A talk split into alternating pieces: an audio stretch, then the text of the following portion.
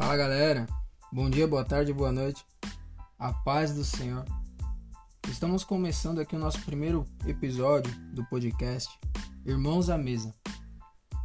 Eu me chamo Fernando Marques eu vou estar conduzindo os episódios que vocês ouvirão aqui nesse podcast. E hoje nós estamos aqui com a presença do meu tio e também meu pastor, Natanael Marques. Ele é o pastor presidente da Assembleia de Deus, Ministério Unidos em Cristo, aqui em São Sebastião. E para poder dar início, eu gostaria de estar pedindo para ele falar um pouco da vida dele, da trajetória dele, até ele chegar nos dias de hoje.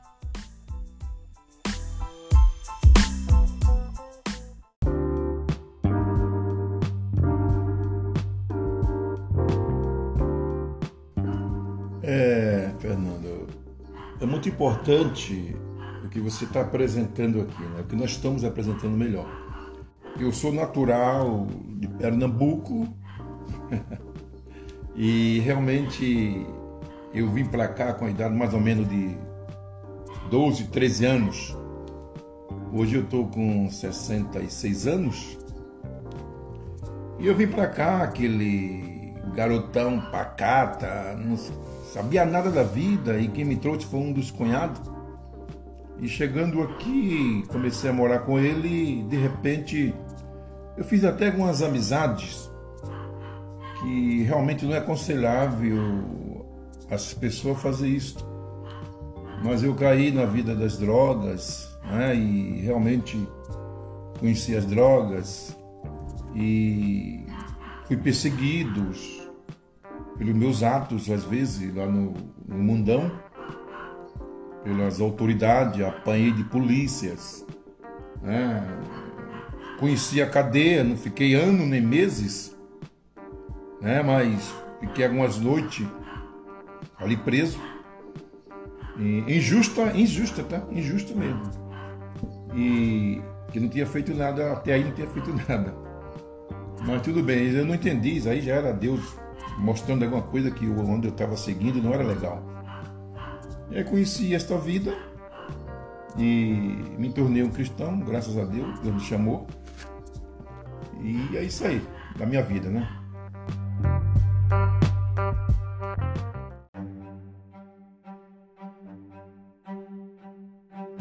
O senhor já comece, já nasceu já no berço evangélico e depois aconteceu do senhor sair ou não?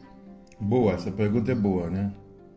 É, sim, nasci no berço evangélico, mas meus pais, é tudo crente, como eu disse, lá de Pernambuco, né? E muita dificuldade. Minha mãe nos criou, meu pai morreu, fiquei com 7, 8 anos de idade. Oito filhos, não sabe como não é fácil. Uma mãe criar oito filhos dentro de um, uma cidade, cidade não, bairro, né, da cidade e que com muita dificuldade. Eu nasci no berço evangélico, graças a Deus. É, como eu disse, meu pai morreu, minha mãe segurou o batente ali com outros filhos. E teve no, no caminho né, nosso, que seguimos, minha mãe se afastou da igreja. Aí foi uma escadinha, um atrás do outro. E graças a Deus minha mãe voltou para a igreja, nós voltamos junto. Depois tive novamente outra decaída, isso já com meus 12, 13 anos que eu vim para cá e parou nisso aí, entendeu? Mas nasci sim no berço evangélico.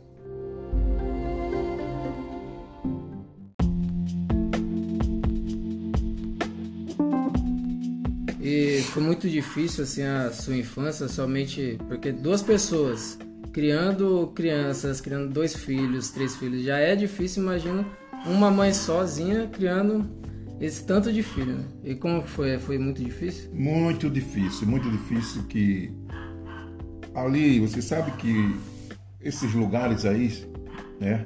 Por exemplo, Minas, Bahias, é, Bahia e Pernambuco, esses lugares é, é muito dificultoso um pai e uma mãe criar porque eles moram mais em periferia e, e é canavial, sabe? Essas coisas. O, para ganhar o mantimento tinha que cortar cana. E para minha mãe foi muito difícil fazer isto. Porque oito filhos, como o Fernando falou, não é fácil. Né? Então o que acontece? Às vezes até alguns vizinhos ajudavam. A minha mãe, tá? Com alguns mantimentos.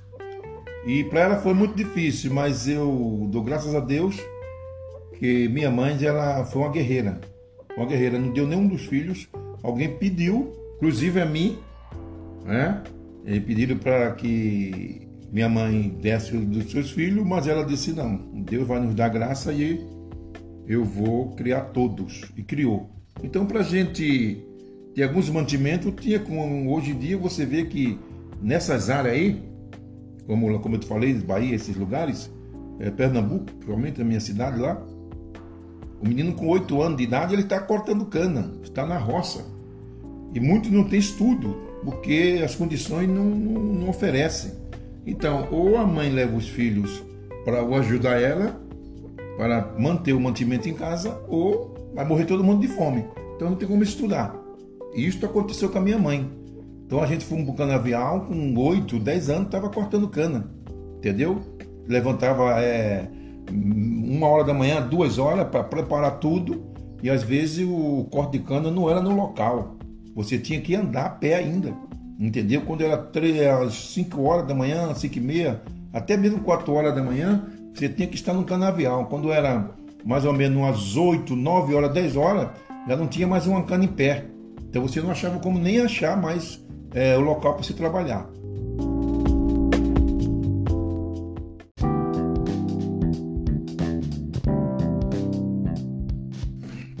Depois desse período aí, tio, que o senhor passou, é, como que foi a sua conversão? Depois o senhor já grande já, né? Como que aconteceu? É até engraçado a nossa convenção, porque foi eu e um irmão Enoque, né? E foi muito engraçado, porque a gente vivia no mundão. E nós ia no mundão, nós ia discoteca, sabe? É, baile e muitas das vezes, né? Então, quando eu me lembro que uma festa, né, até nessa cidade onde eu nessa igreja que onde eu aceitei Jesus, né? Foi engraçado. Como não sei se alguém foi da época, conheceu ali a caverna do Som Ilha Bela, é, Bar de São Francisco, é, Enseada, tudo tinha clube, Caraguatatuba. E a gente sempre estava nesses clubes aí, né? E para quem sabe que já viveu no mundão e conhece como funciona, você não vai num clube ali 8 horas, 7 horas, que não tem ninguém. E começa, na linguagem deles, começa a bombar né? essa que não é a nossa linguagem, mas para você entenda, começa a bombar mesmo ali o movimento depois das nove e meia, nove horas, sabe? E começa a chegar as pessoas. E tinha um congresso nessa igreja, um congresso de jovem. E eu disse para esse amigo meu, que hoje também é crente, aceitamos Jesus no mesmo dia, na mesma noite. E eu disse para ele, nós combinamos, vamos para a igreja.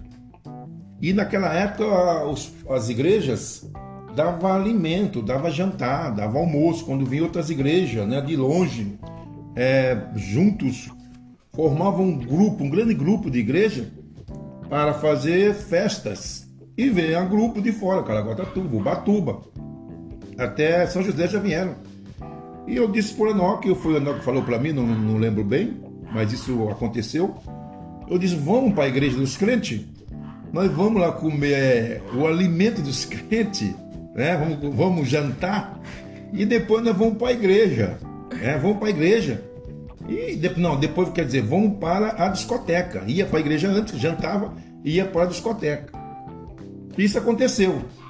Só que eu não sabia que Deus, o Espírito Santo do Senhor, já estava movendo nossos corações. E a gente que não entende o que é a vida é, é, espiritualmente, eu até aí não entendia, para mim era tudo normal nós estávamos nessa igreja né, e um pastor, até um xará meu, pastor Natanael, até me lembro, muito usado nas mãos de Deus, né, e da igreja, Ministério de Santos, né, e a Assembleia de Deus aqui no centro de São Sebastião.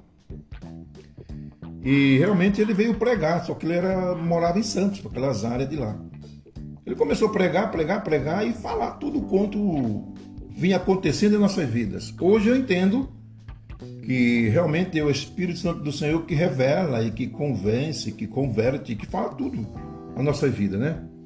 Então ali ele chegou pregando e disse: Você que já apanhou de polícia, você é, que já foi preso, né? Você que vive nesse mundão, nas drogas, tal, tal, tal. Eu falei: Poxa, esse homem nunca me viu na minha vida.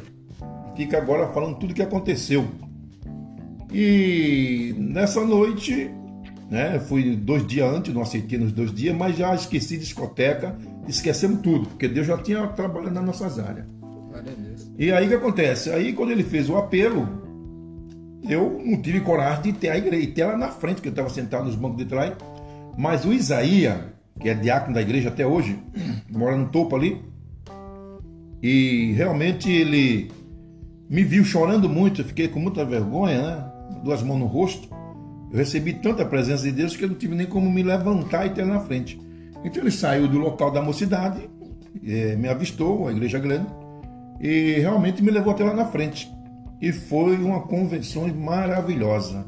Né? Então Deus entrou é, de verdade em nossas vidas. Eu aceitei a Jesus com um maço de cigarro no bolso, e o Enoque também aceitou Jesus com outro maço de cigarro no bolso. E dali para frente Deus entrou e eliminou tudo quanto não prestava em nossas vidas. Eu fiquei ali na igreja, me converti ali, fiquei ali louvando a Deus e alcancei até o diácono, fui diácono naquela igreja depois de alguns anos e fiquei ali. Fiquei louvando a Deus ali, servindo a Deus ali. E eu era uma pessoa assim, quando Deus me chamou, eu tinha muito desejo de ganhar alma para Jesus, desejo de pregar, mesmo não sabendo nada ainda, mas Deus já tinha colocado no meu coração o desejo ardente de ganhar almas. E quem me conhece sabe é, como eu era e como eu sou até hoje. E ganhei muitas pessoas para Jesus. E fiquei ali mais ou menos, acho que uns 14, 15 anos. E até aí a gente tem que entender o que Deus tem para a gente. Eu conversei com o meu pastor várias vezes, era o pastor Roque, o pastor. É, esqueci até o nome do pastor. O pastor Heraldo, foi o último pastor meu que até aí o Senhor já tomou para si, né? E ele entendia muito a minha chamada. Um pastor que entendeu um pouco a minha chamada foi o pastor Heraldo. E eu tentei conversar com outros pastores antes e eles nunca me deixaram sair. Porque na verdade eu não dava trabalho para pastor, nunca dei trabalho. Eu trabalhava para a glória de Deus, né? E aí eu conversando com ele, não, não, não, não, não. E eu, como já conhecia um pouco a palavra de Deus, eu achava por bem sair debaixo da graça, né? Debaixo das bênçãos dos homens de Deus. Sim. E chegou um momento que eu falei, pastor, o meu coração não está mais aqui, eu poderia até ficar aqui, mas não é legal, não estou sentindo mais para ficar aqui. Eu fui, ele disse eu queria ir congregar na igreja. Eu já conhecia até essa igreja, que eu tinha feito algumas visitas essa igreja e fui até, ele me liberou, falando, se você quiser ir, é, você vai, as portas estão abertas quando você querer voltar. Fiz assim, fui para a igreja Madureira, Ministério de Madureira, no topo mesmo. E a minha esposa Maria Emília ficou na Assembleia de Deus e ninguém entende isso, né? Hoje eu entendo. Ficou mais ou menos, acho que uns dois anos, um ano e meio, dois anos na Assembleia de Deus e eu na Madureira. Veja só. É incrível as coisas. De Deus nós não entendemos às vezes, vamos entender depois. Também nunca fosse a barra dela vinha onde eu estava. E nós sempre se demos bem, graças a Deus, não atrapalhou a vida espiritual em nada. E fiquei. Vim para Madureira, fiquei mais ou menos ali é, uns 4, 5 anos. E depois, acho que um ano e meio, dois anos, minha esposa veio para Madureira junto comigo. E fiquei ali, entendeu? Louvando a Deus. Meu pastor Manuel, o atual, foi jubilado. Deus, aí eu disse para ele, pastor, você vai ser jubilado e eu vou abrir uma igreja. Poxa, um semi-analfabeto. é, vivendo a vida dessa. E realmente falar isto para um pastor com a igreja que nós conhecemos aqui no São Sebastião, várias igrejas, é muito curso bíblico, né? Isso é verdade. Eu muito leigo ainda. Até hoje eu sou né, algumas coisas, estou aprendendo ainda é, a palavra de Deus. E eles não acreditaram que eu ia abrir uma igreja. Tá? Isso já foi Deus trabalhando na minha vida. E aí abri essa igreja. Entendeu? E até hoje, graças a Deus.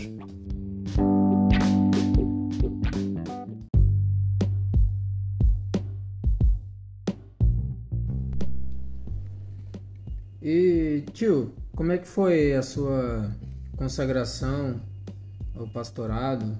Como que aconteceu tudo isso daí? É, Fernando, é até bom a pergunta que você me fez.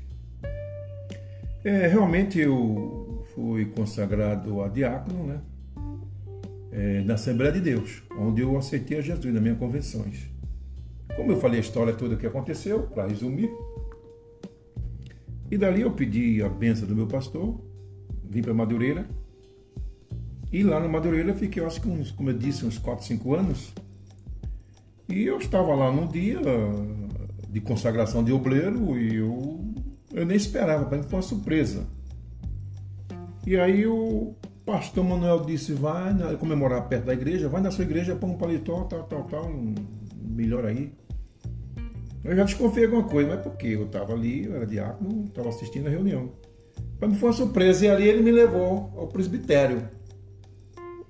E quero até agradecer muito ao meu pastor Manuel, confiou esse ministério, né, de me levar ao ministério.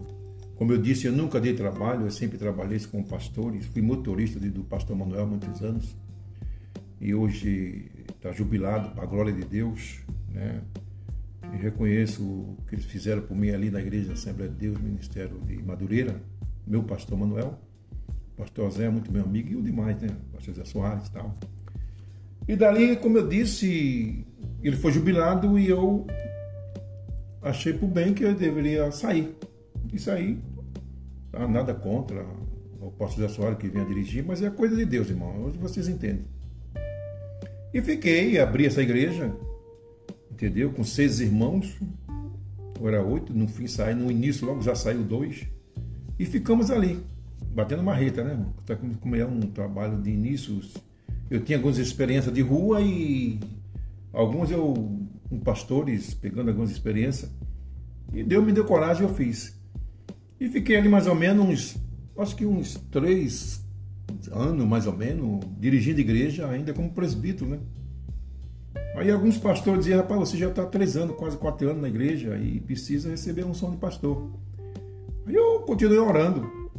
Mas chegou um determinado dia, aí eu convidei o pastor Constantino, acho que o pastor Moacir, se não faz da memória, e um pastor da Brasil para Cristo, para fazer essa unção, né? E aí eu conversei com ele, ele falou, irmão, eu vou conversar com o meu presidente da convenção da Brasil para Cristo, é, se ele me autorizar, nós vamos fazer assim, por que não? E aí foi uns quatro ou cinco pastores, ele conversou com o pastor dele, presidente da convenções, e autorizou, não, pode fazer assim. Aí fizeram horário por mim lá, convidei alguns pastores, algumas igrejas, e realmente aconteceu. Né? A glória de Deus, não foi nada de às pressas, correndo, não, foi coisa de Deus, no tempo de Deus e até hoje, graças a Deus, eu agradeço muito a Deus por este momento e os pastores que realmente acreditaram em mim. E é isso aí, Fernando. Tudo foi passo a passo, entendeu? Para a glória de Deus. Se vocês são novo, tem a vida pela frente. Como eu disse, eu estou ficando já, como você disse, é, não é velho assim, estou com 66 anos. e eu creio que vocês são novo. Queria ter a idade de vocês hoje. Amém. E o pique que eu tinha antes, queria que vocês tivessem, porque vocês são o futuro, né? Começar já. É fazer a obra de Deus. Então tá com vocês aí. Que Deus abençoe, que tenha muita garra também. Que Deus precisa de pessoas assim, tá bom?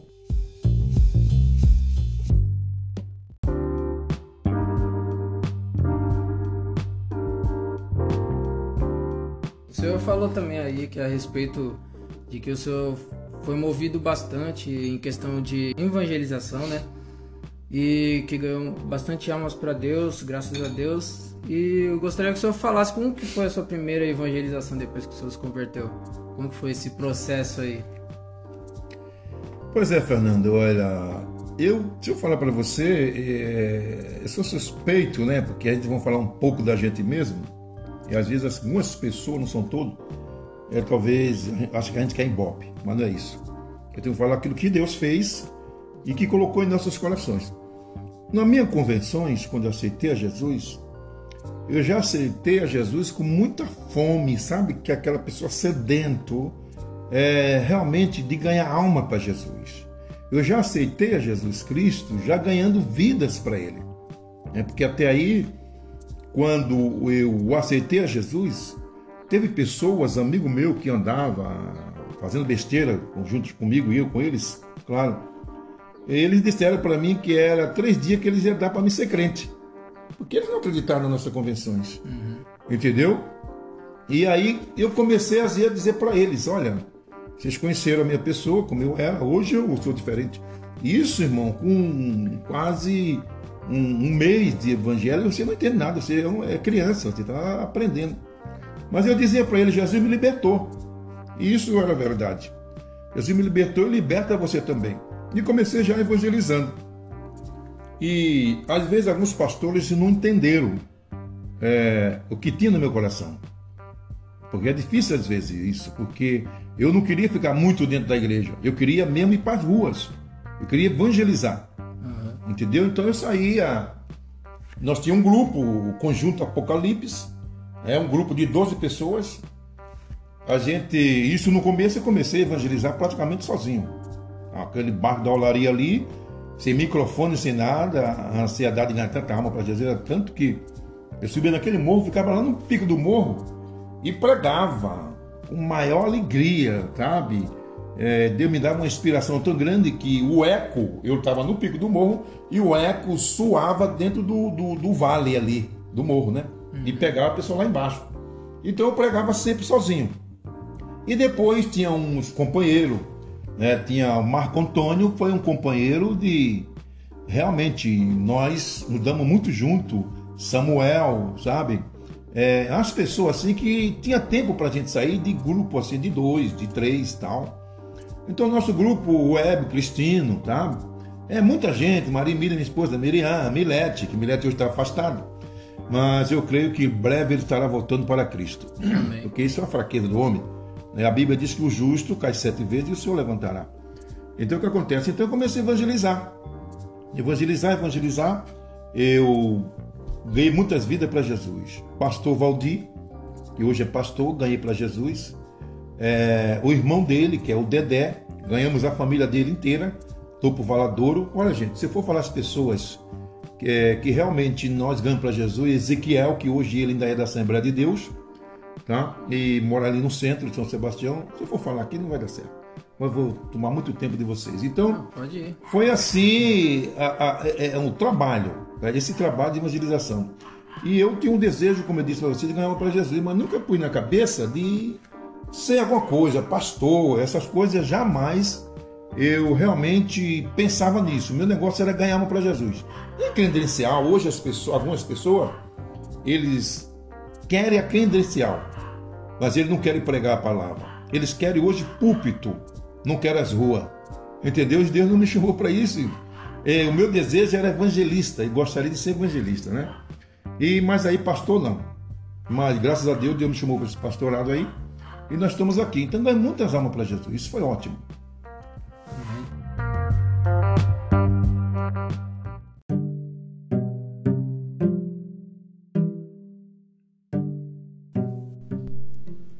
E o senhor falou a respeito do pastor Valdir. E fala um pouquinho aí que o senhor já falou comigo já, já quem é lá da igreja lá sabe um pouquinho, né, como é que foi é, para o senhor chamar ele para poder ir para a igreja, como foi a sua evangelização ali, né, na vida dele. Mas conta aí para o pessoal aí para poder saber aí dessa história aí, que é muito boa. Essa é boa. É o seguinte, irmão, Valdir era amigo da infância. Valdir, Rael, Dedé, sabe? Manuel Maria, essa turma, tudo isso, o pessoal, era o pessoal nosso, que nós jogávamos bola tudo junto. Não tinha para onde. Quando tava um, tava quase todos. E quando eu aceitei a Jesus, o Valdir, ele não aceitou. Ele ficou ainda na cachaçaça dele, bebendo cachaça até umas horas. E até nas drogas, que nós usava droga muito junto, tá? E realmente, como eu disse para vocês que eu tinha é, sede de ganhar uma para Jesus, eu falei, vou ganhar esse negão para Jesus. Falar muito negão porque alguém pode me processar. mas é, eu tenho uma intimidade com ele, mas é assim mesmo que eu chamo ele às vezes. E aí é o seguinte, rapaz, eu comecei a evangelizar ele. Eu ia na casa dele, sabe o que ele fazia, irmãos? Ele entrava debaixo da cama e dizia para a mulher, a mulher era crente, coitada da esposa de Valdir. Ela era crente e dizia: Fala para o Natanael que eu não estou. Sabe onde ele estava? Debaixo da cama. Olha o que o inimigo faz. Quando eu conhecia Valdir, eu era muito íntimo dele, eu conhecia ele e eu sabia que ele estava. Mas eu nunca fosse a barra, eu ia embora. Mas no final de semana eu voltava novamente. Foi uma coisa de Deus mesmo. Uma coisa de Deus. Aquela garra, aquele desejo. Eu gostaria que hoje que alguns jovens, tá? Alguns irmãos que diz que tem chamada, que tivesse hoje esse apetite, entendeu, irmão? De sair para as ruas mesmo. Tem muitas pessoas famintas, pessoas morrendo aí, precisando de, de Jesus e outros brigando em cima de púlpito, quero púlpito, quero pregar. Quando não tem uma oportunidade, fica, sabe, é, não quer ir mais na igreja tal. E o mundão tá aí. Maior escola para nós. Aí eu fui novamente, quando eu cheguei lá, realmente eu achei ele. Eu fazia uma oração, fazia o convite, ele não queria aceitar Jesus. Eu ia embora para casa, mas eu não desisti dele. Aí passava uns três, quatro dias, eu ia lá de novo. Outra vez se escondeu, entendeu? Eu ia embora. Outra vez eu fui lá, novamente. Isso foi umas três, quatro vezes. Eu ali insistindo com ele. E chegou um momento que eu falei: agora eu não vou mais, agora eu vou orar. Hum. Em um determinado dia eu passei ali, onde era aquela padaria Belpão ali do topo, e lá atrás da padaria tinha uma pessoa já de idade, trabalhava na prefeitura, estava enfermo demais. E o pastor Lorival, que era dessa igreja Assembleia de Deus que eu aceitei a Jesus, ele disse, como ele sabia que ele fazia evangelização, ele disse: Olha, é o seguinte, tem uma pessoa ali que está enfermo, já fui lá várias vezes. Vocês não querem ir lá falar de Jesus para este homem? E eu falei: Nós vamos.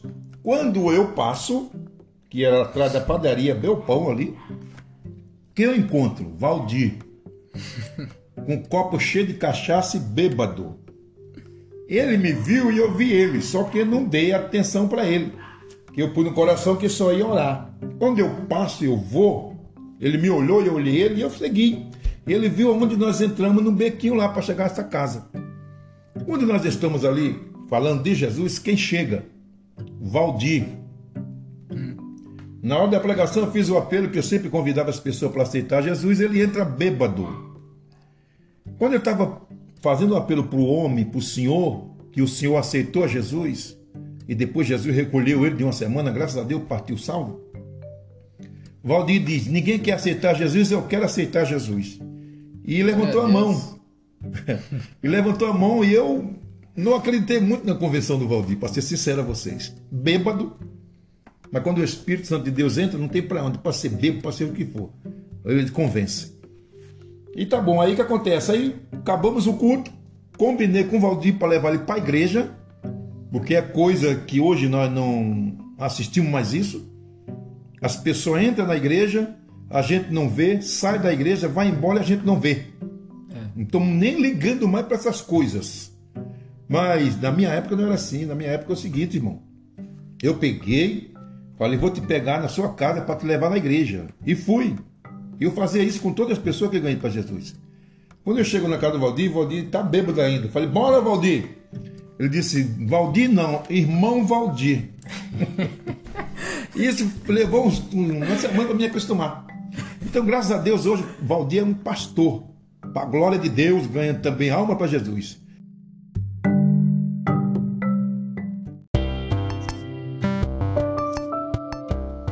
interessante essa coisa que o senhor falou que hoje em dia tá, tá difícil realmente esse negócio de evangelizar e ficar ali no pé da pessoa. É, creio eu que hoje em dia muito, muitas pessoas têm se esquecido do primeiro amor. Que isso faz parte do primeiro amor. Nosso, o primeiro amor não é somente o um relacionamento com Deus mas sim com o nosso irmão também. Verdade. Porque quando a gente está tendo um relacionamento com Deus, a gente tem o com o nosso irmão, né? Então isso falta muito hoje na, nos nossos corações, né? A palavra de Deus diz que multiplicar a iniquidade, o amor de muito ia se enfriando. Quer dizer, deixando para trás é, o primeiro amor. Isso vem acontecendo muito. mas graças a Deus que não, que não chega em nós, né? Que nós, graças a Deus, temos assim um cuidado muito grande com isso. Isso acontece muito quando as pessoas não têm esse cuidado. Então isso tá ruim mesmo, tá ruim. Eu falo para vocês que tá ruim. E por que? Como que nós podemos ver isso? É muito simples, irmão, a gente vê isso aí que está acontecendo. Veja muito bem, nós não vemos mais nenhum grupo nas ruas pregando a palavra de Deus. É um sinal que o primeiro amor realmente se afastou, né?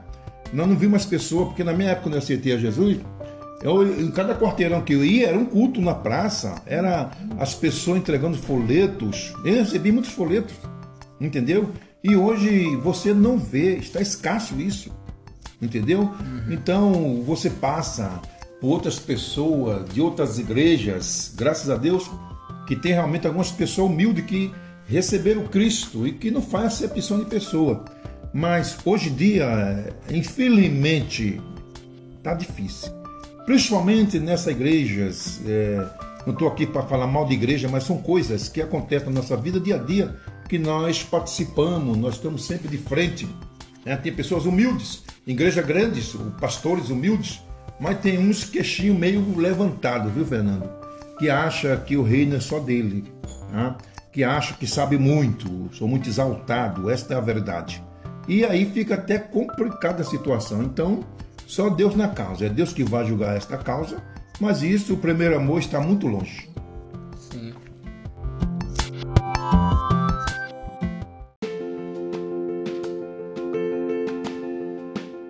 O senhor acha que as igrejas elas precisavam, hoje em dia, elas precisam ser um pouco mais unidas? Olha, Fernando, esse tabu precisa ser quebrado. E até hoje eu não entendo por quê. Eu não entendo. E do outro lado, um pouquinho, dá pra gente entender. Uma coisa, talvez. Porque se acha eles uma potência, né? Se acha, talvez. Não vou dizer que sim, mas mostra parecer que sim. Que eles parece que nunca vão precisar de ninguém. Sabe? Nunca vai precisar de ninguém. E se tivesse isso, Sebastião, ou quer dizer, em outras cidades, o evangelho seria outro, a salvação de alma seria outra, entendeu? Porque aí não havia a unidade. E coisa que não tem aqui em São Sebastião, não tem. Uhum. Entendeu?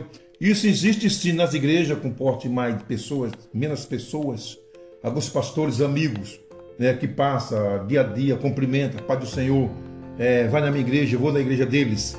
Isso é muito bom, isso é ótimo. Mas eu vejo é, algumas igrejas como a igreja de Laodiceia. E eles se achavam bambambão bam, bam, e que não precisava de ninguém, era uma igreja muito rica, né? E que não precisava de apoio de ninguém. Então, algumas igrejas hoje, é, no nosso país ou no mundo, está nessa situação.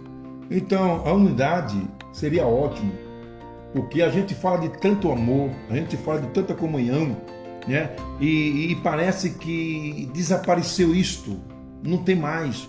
Existe sim, não comunhão, existe arranhão.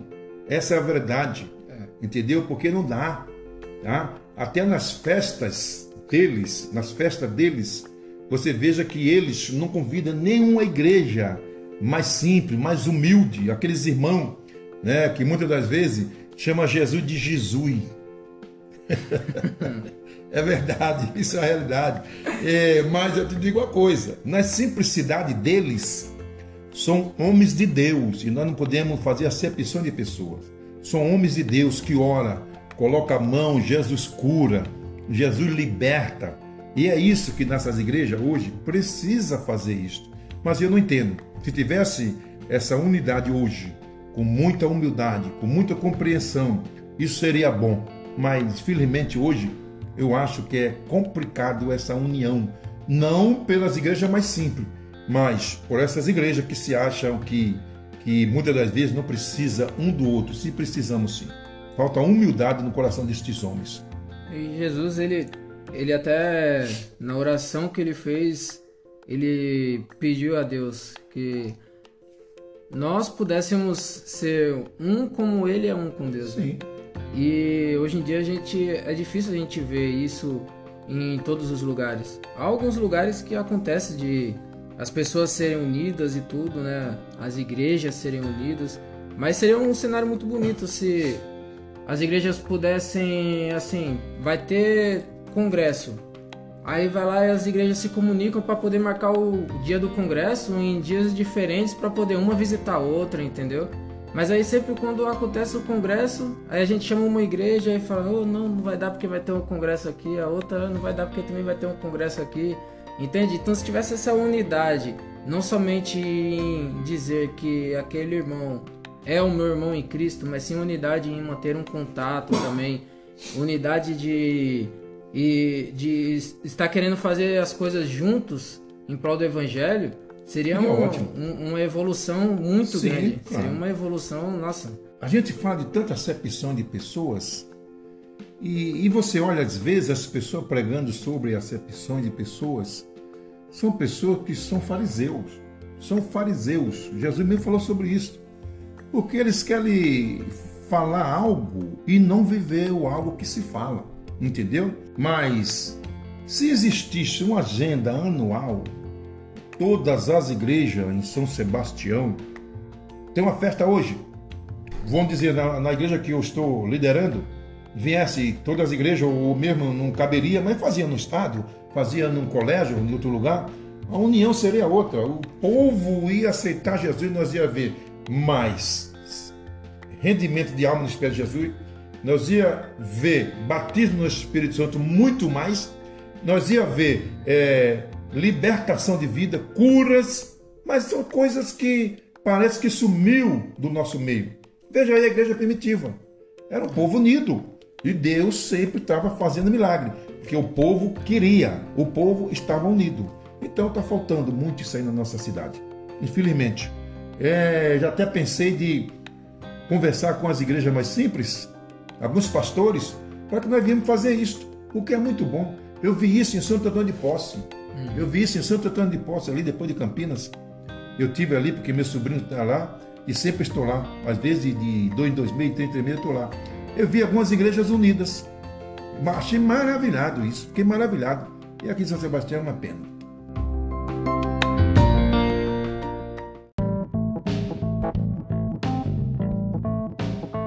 nós vemos aí que existe o conselho de pastores aqui da cidade. O que, que o senhor pensa é, a respeito do que eles poderiam fazer para poder ter um impacto maior, né? para poder a igreja ter um impacto maior na, na sociedade, na nossa cidade, entendeu? Porque vejo eu que o conselho dos pastores tem, tem esse intuito também. Ele está ali para poder a igreja ter uma voz também né, na cidade.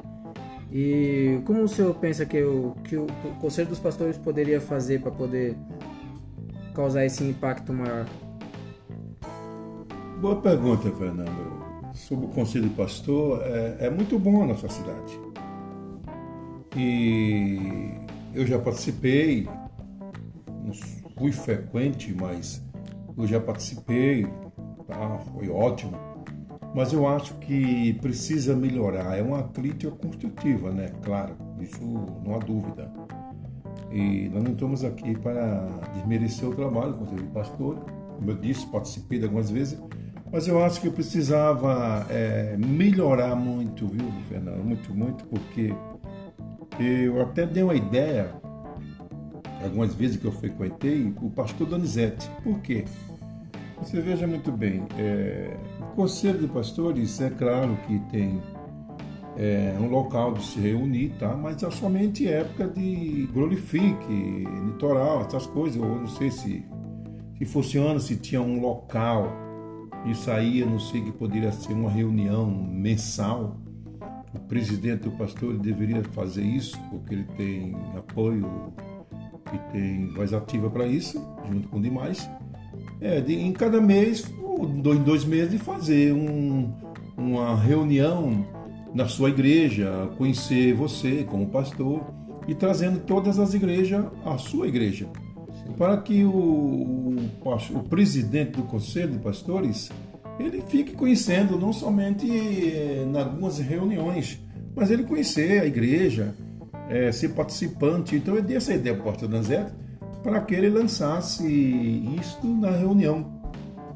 E realmente não aconteceu, porque talvez foi esquecido ele ou eu, a época que eu frequentava, mas é, é necessário melhorar isso. Muito bom.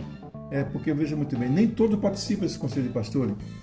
Então eu acho que está faltando aí é, a presença, do, do pastor presidente, a presença da pessoa, é, como eu disse, conhecer a sua igreja, conhecer os membros, os obreiros, entendeu? E isso trazia uma notificação mais próxima, né? Você se aproximava dele, ele se aproximava de você, e seria algo muito importante. É isso que eu vejo na cidade de São Sebastião, e é preciso melhorar. Tá, e agora, com essa pandemia aí, nem sei como está funcionando isso, mas é, eu consideraria que o pastor presidente do, do, conselho de pastor, que ele fosse uma pessoa mais dada ao povo, entendeu? É, fazer um trabalho junto, como eu disse, unificar as igrejas. Isso que é importante para a gente aqui em São Sebastião. Então eu vejo assim que é preciso é, realmente acontecer isso no nosso meio, porque até aí alguns pastores mais simples eles não têm assim, sabe? Eu acho assim é, liberdade, eles se acham talvez inferiores assim a, a a liderança e às vezes a liderança de é, do conselho de pastor também não dá oportunidade, não, não precisa chegar, precisa realmente eu posso dizer a palavra correta? É, ser mais dado ao povo. É porque esse negócio, ah, pode o senhor, irmão, pode o senhor. Às vezes nem sabe de que igreja é. é. Entendeu como que é? Isso é muito distante. Então é preciso fazer isso no nosso município, irmão.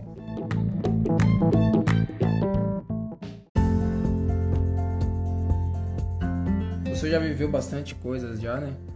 E não que o senhor seja velho, né? Mas você já viveu bastante. Um pouco velho já, já 12.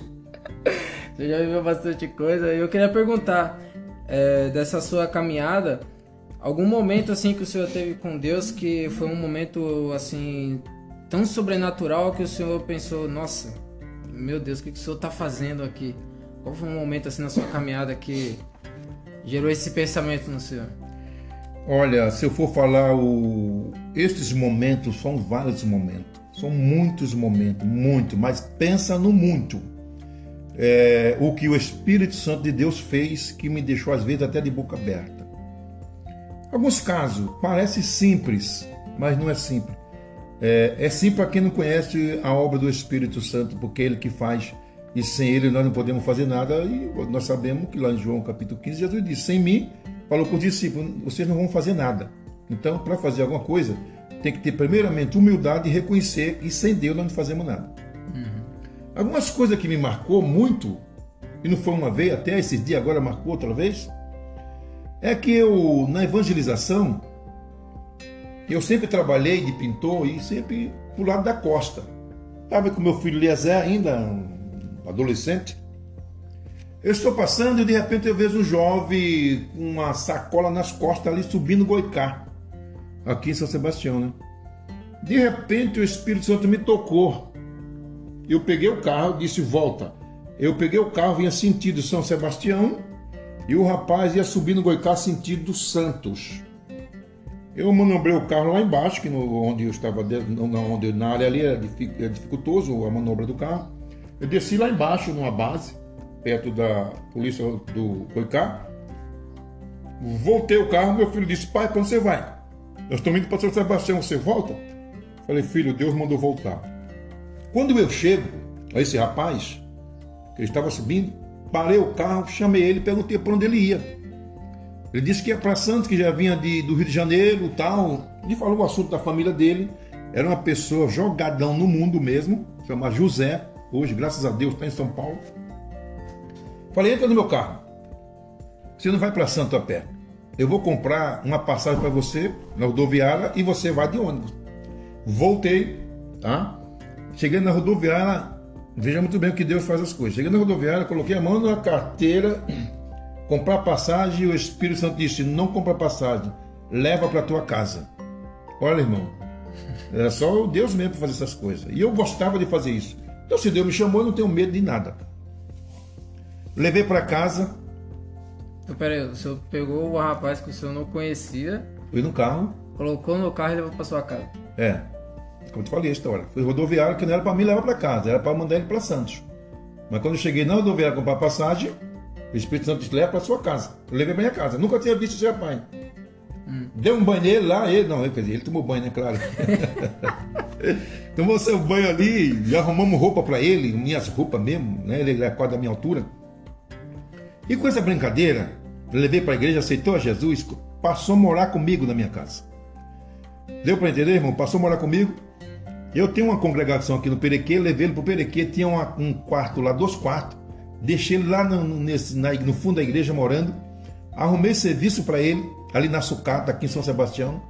Ele trabalhou, viveu aqui comigo um, vários anos.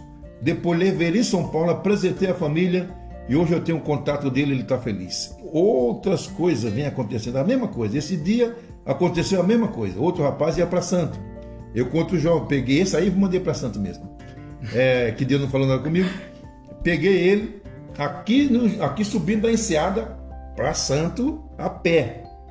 Parei a perua sem nunca ter visto. Perguntei se ele já tinha comido, quanto dia estava viajando. Uma história longa, mas vou resumir aqui. Levei para a rodoviária, comprei a passagem, ele estava com fome, não dava tempo para almoçar, comprei algumas coisas ele comer no ônibus e despacei ele para Santos. Então, se você está no reino de Deus, você tem que estar à disposição no reino de Deus. E se eu for falar mesmo, Fernando, aqui não vai dar tempo para nada. Amém.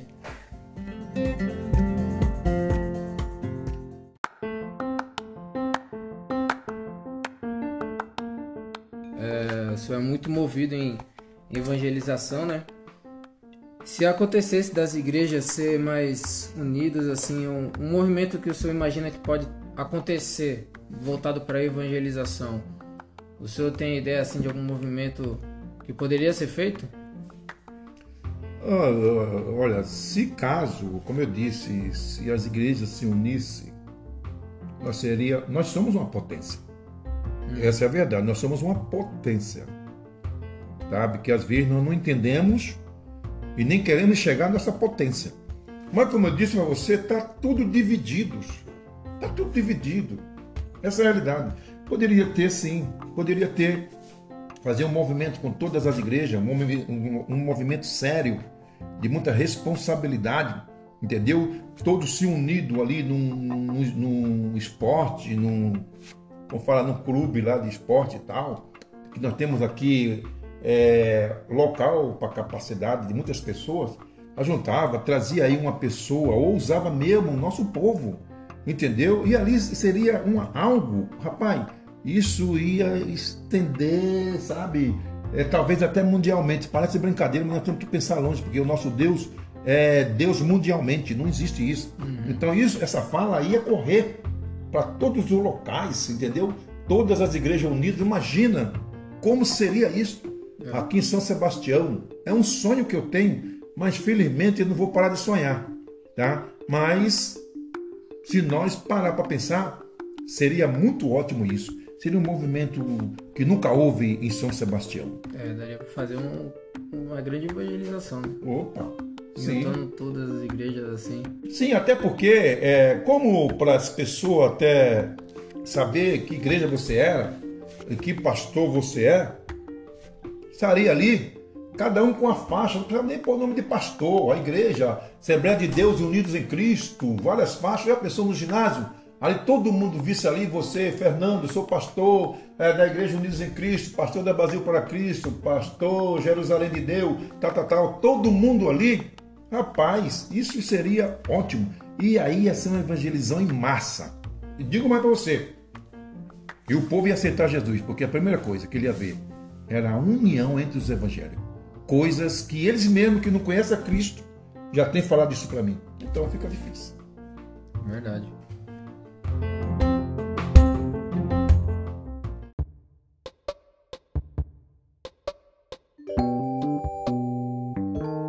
Qual a sua referência assim, um grande irmão?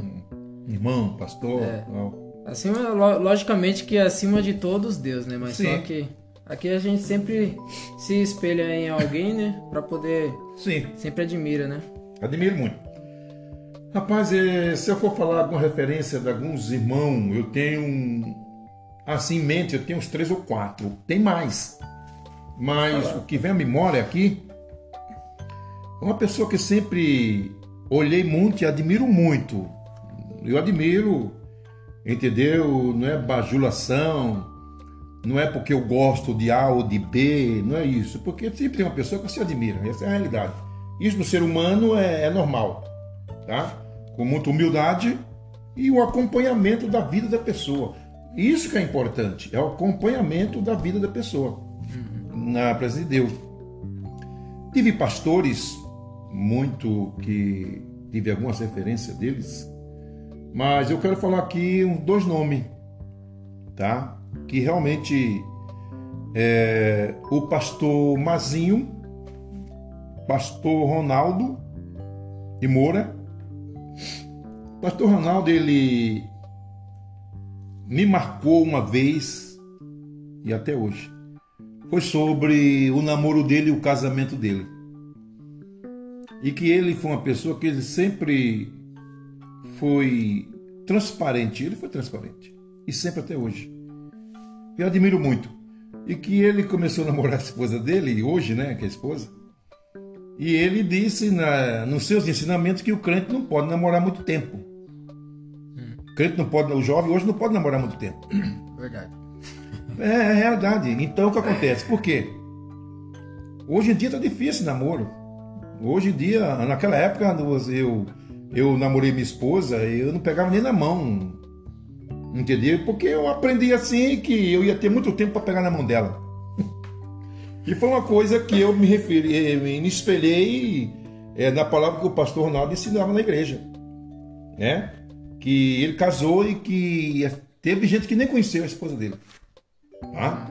E graças a Deus hoje, vive até hoje, vive muito bem, conheço há anos. Então o que acontece? Me espelhei muito nele. Tá? É um homem de Deus, eu tenho, tenho por certeza que não posso estar errado, de jeito nenhum. Porque como eu disse pra você, vem acompanhando a vida dele. E me espelhei muito, sabe? No seu entendimento na palavra, é, no seu caráter, entendeu? Então são coisas que a gente deve acompanhar, deve ver realmente, né? Porque não vai longe, você veja que aquele profeta lá, né, o Eliseu, né, Eliseu? Foi da memória? Acho que é Eliseu do que a mulher passa, que ele passava todos os dias. Olha, irmão, se não for foi. Eliseu, me desculpe que eu tô ficando velho já, tá? Acho que foi Eliseu. Mas eu acho que foi Eliseu mesmo, que ele passava todos os dias aí e tinha aquela mulher que era uma mulher rica para brevear um negócio aí, que todos os dias ela observava o passo dele. Entendeu? Ela chegou então e falou pro marido: Olha, eu tenho observado que esse homem que passa aqui todos os dias é um santo homem de Deus. Vamos fazer para ele um quartinho aqui do lado do muro? Né? Porque quando ele vem, quando ele vier, ele entra nesse quartinho e nós vamos deixar para ele descansar. Vamos colocar uma cama, uma cadeira, é, uma mesa, tal, tal, tal, para ele quando chegar descansar. Então veja muito, você tem que se espelhar nas pessoas dessas. Primeiramente Deus, claro. Isso Deus nem se fala que é, é algo importante na nossa vida, que Ele sempre está no centro de tudo. Então o que acontece? Então, por que não esperar nos homens de Deus? Essa é a verdade, entendeu? Então me espelho muito na vida desse homem, graças a Deus. E outro foi o Mazinho, o pastor Mazinho. Eu evangelizei muito com o Mazinho. Eu vou contar com uma história rapidinho. Para quem me conhece, evangelizava, né? Agora estou mais devagar, quando velho, só a graça. Então o que acontece? Eu saía com o Mazinho evangelizar, um, eu lembro, umas três vezes ou quatro vezes. E, irmão Mazinho, se estiver ouvindo, você vai lembrar muito bem que você disse assim: vamos consagrar um domingo para nós dois na casa de Fulano. E nós fizemos isso. Consagramos a nossa vida para o domingo fazer essa visita. E Deus honrou. Consagramos uma semana antes e fomos até lá e Deus salvou essa pessoa. E como eu era muito ansioso, eu tinha desejo de ser alguma coisa assim, como eu disse, não a pastor, mas eu disse, Mazinho, com muita humildade, eu sou uma pessoa que eu sou leigo em tudo, estou aqui aprendendo um pouco com você, você é muito mais velho que eu na, na fé e, e você acha que eu tenho chance de ser um diácono? Ele disse, você não só tem chance de ser um diácono, você pode ser além de um diácono. Mas a minha fome o meu desejo, quer dizer, era só ser um diácono, que era importante. E é onde estou hoje. Como pastor, coisa que eu nunca pensei. E com muita humildade, irmão, não é, sabe, aquele negócio de sabe, eu não tenho condições de ser um pastor. Olhando para Natanael, não tenho condições. Mas Deus assim quis. Se Deus assim quis, sou leigo em algumas coisas. Sou leigo em algumas coisas. Eu preciso aprender. Mas Deus tem me dado um povo pequeno. Mas esse povo pequeno que Deus me deu são pessoas simples, são pessoas realmente obedientes à palavra de Deus. E eu sou muito feliz com esse pouco que Deus me deu. E que é esse pouco que eu tenho certeza que eu tenho que apresentar a Deus na sua volta, sabe? Então eu estou feliz. Então são esses dois homens, tem outros nomes, mas agora não me lembro, que realmente me espelhei. Amém.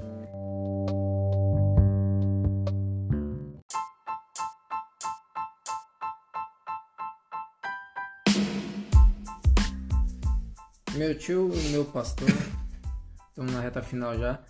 Muito obrigado por esse momento aí que o senhor aceitou aí ter com a gente. E que Deus possa continuar te abençoando sempre, cada dia mais, cada vez mais. E sempre que precisar, estamos aí. Amém. É, que Deus abençoe a todos. Não me interprete mal por algumas colocações que eu coloquei, porque eu acho é o que eu vejo. Entendeu? Posso estar errado? Posso. Porque eu não sou dono da verdade. Mas que os evangélicos precisa melhorar muito em união que nós precisamos ter, falar. Porque a Bíblia diz que nós vamos, vamos servir a um só Senhor, a um só Deus, né? Mediador entre Deus e o homem, o homem e Deus, uma coisa assim. Entendeu? Então nós precisamos estar juntos, irmão. Nós vamos para um lugar só. Jesus vem buscar uma igreja, não é placa de igreja. Ponha isso na sua cabeça. E a placa de igreja vai ficar tudo aí. E portanto ela já está lá fora dizendo que, ilumina... que, que igreja você é. É isso. Mas nós somos um povo só, é uma igreja na terra, não é duas, três espiritualmente falando, é uma igreja só que Jesus vem buscar. Vamos parar de besteira e vamos se unir para a glória de Deus. Que Deus abençoe. Muito obrigado. Fernando, valeu, hein? Amém. É isso aí, irmãos. Que Deus abençoe vocês. E não se esqueçam, nós somos filhos do mesmo Pai. Nós somos irmãos. Falou!